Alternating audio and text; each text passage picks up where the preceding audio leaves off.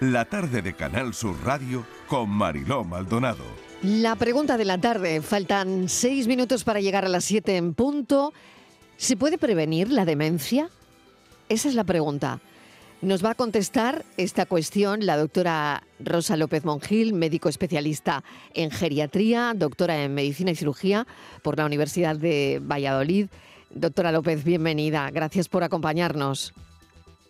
Un honor, Mariló. Encantada de estar con vosotros. ¿Se puede prevenir la demencia, doctora? Por supuesto que sí, rotundamente sí.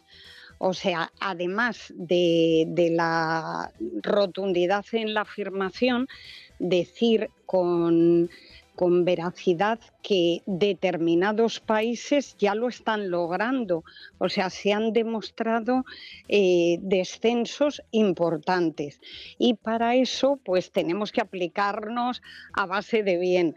Sí que quería comentaros que el último documento de 2023 de, la Asociación Internacional de Alzheimer está dedicado a la prevención, o sea que es un tema de absoluto interés.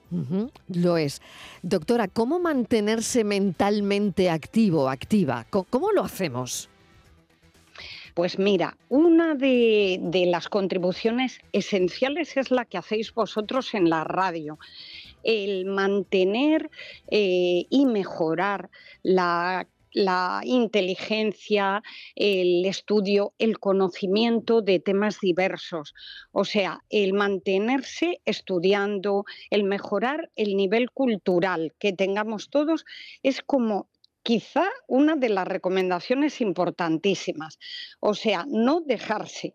Y esta recomendación va tremendamente unida a evitar el aislamiento social, o sea, hay que estar con gente. Y luego eh, hay eh, situaciones que nos pueden suceder que facilitan que podamos eh, deteriorar nuestra memoria, como por ejemplo la pérdida de la audición. O sea, cuando una persona nota que pierde oído, que oye peor, pues eso es algo que debemos intentar corregir con rapidez y ver si eh, en la valoración eh, se puede eh, hacer algo que muchas veces se puede si se detecta pronto. Cuando la pérdida es muy importante, pues es más complicado. Eh, y hay enfermedades como por ejemplo la depresión, pues que también favorece el que, el que sea más probable que aparezca una demencia. Entonces, eh, ¿qué debemos hacer? Pues controlar muchas enfermedades, pero sobre todo los factores de riesgo cardiovascular. Y los países que han, em, se han preocupado especialmente de medidas cardiosaludables como evitar la obesidad. Mucha gente dirá, ¿cómo? Pues el tema de todas las comidas que sabemos que nos perjudican, que una vez de vez en cuando no pasa nada, pero eh, las comidas preparadas, ultraprocesadas, por ejemplo las hamburguesas, las patatas fritas, lo siento por todos los que les gustan, pero estas comidas, igual que la repostería industrial, todo lo que viene envuelto en plástico, las galletas y demás, esto no favorece.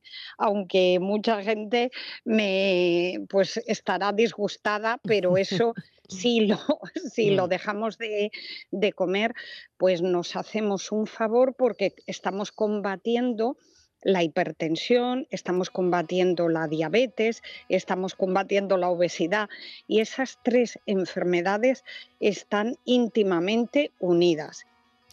Un mensaje importantísimo que no quiero dejar de decir es que nunca es demasiado pronto, porque hay mucha gente que dice, yo esto de la prevención todavía soy muy joven, no a mí este tema no me afecta.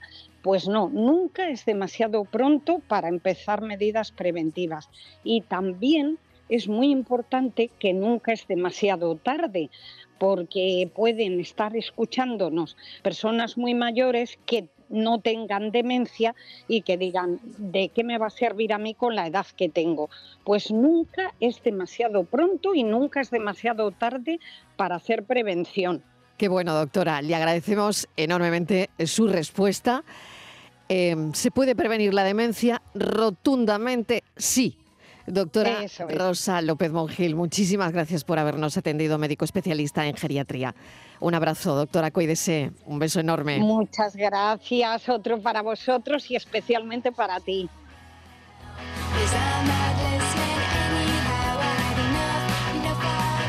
Pues disfruten del día. Si están enamorados, estupendo. Si no, pues también eh, les agradezco que nos hayan estado escuchando hasta este punto y hora, que sigue mi compañera Natalia Barnés con toda la información, con el mirador y que mañana nosotros a las 4 en punto de la tarde volvemos a contarles la vida.